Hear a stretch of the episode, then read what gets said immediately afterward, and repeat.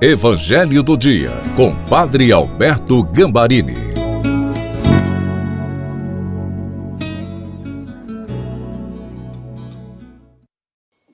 Olá, seja bem-vindo, bem-vinda para o Evangelho do Dia de domingo. Deus cubra você com as bênçãos da palavra de hoje. Peçamos o Espírito Santo meu Senhor e meu Pai, envia teu Santo Espírito para que eu compreenda e acolha a tua santa palavra, que eu te conheça e te faça conhecer. Amém. Em nome do Pai, do Filho e do Espírito Santo. Amém. Proclamação do Evangelho de Nosso Senhor Jesus Cristo, segundo São Marcos, capítulo 1, versículos de 29 a 39. Assim que saíram da sinagoga, dirigiram-se com Tiago e João à casa de Simão e André. A sogra de Simão estava de cama com febre e, sem tardar, falaram-lhe a respeito dela. Aproximando-se, Jesus tomou-a pela mão e levantou-a. Imediatamente a febre a deixou e ela pôs-se a servi-los. À tarde, depois do pôr do sol, levaram a Jesus todos os enfermos e possessos do demônio. Toda a cidade estava reunida diante da porta. Jesus curou muitos que estavam oprimidos de diversas doenças e expulsou muitos demônios. Não lhes permitia falar porque o conheciam. De manhã, Tendo se levantado muito antes do amanhecer, ele saiu e foi para um lugar deserto. E ali se pôs em oração. Simão e seus companheiros saíram a procurá-lo. Encontraram-no e disseram-lhe: Todos te procuram. E Jesus respondeu: Vamos às aldeias vizinhas para que eu pregue também lá, pois é para isso que eu vim. Jesus retirou-se dali, pregando em todas as sinagogas e por toda a Galileia e expulsando os demônios. Palavra da salvação. Glória a vós, Senhor. Este evangelho, sem dúvida alguma, é inspirador, pois desperta em nosso coração a certeza do poder de Jesus. Por isso eu convido você agora a rezar comigo.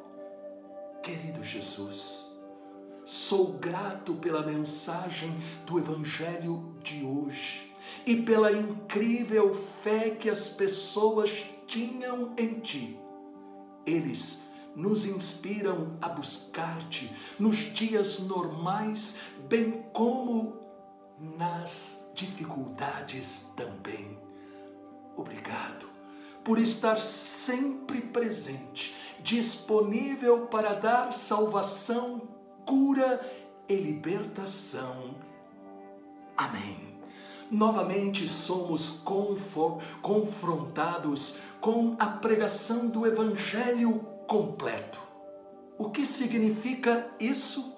Jesus pregava a boa nova do reino não somente com palavras, mas também com obras de poder que demonstravam a verdade de suas palavras. Marcos 1, 29, 30, 32. Assim que saíram da sinagoga, a sogra de Simão estava de cama com febre e, sem tardar, falaram a Jesus a respeito dela. Aproximando-se ele, tomou-a pela mão e levantou-a. Imediatamente a febre a deixou e ela pôs-se a servi-los. À tarde, depois do pôr do sol, levaram-lhe todos os enfermos e possessos do demônio. Este é justamente um modelo de igreja desejado por Jesus. Assim como quando pela terra ele passou pregando, perdoando, curando e expulsando os demônios, enviou e deu poder à igreja para fazer o mesmo. Jesus está vivo. Ele quer agir. Basta crer. Isso não tem nada de estranho à nossa fé católica. Se o Evangelho é pregado, acontecem milagres. O problema é imaginar os milagres somente como fatos extraordinários que acontecem. Mas também é milagre a transformação do pecador, a libertação do viciado, a cura do doente e saber reconhecer e experimentar a provisão, proteção e direção dadas por Deus. E finalmente, o Evangelho novamente indica como Jesus recarregava as suas baterias da fé. Marcos 1,35. Tendo se levantado muito antes do amanhecer, ele saiu e foi para um lugar deserto. E ali se pôs em oração. Perdemos o melhor de Deus quando não reservamos um tempo para estar a sós com Ele. Quer ser um gigante da fé? Aprenda a estar com Deus, a deixar seu poder agir em sua vida.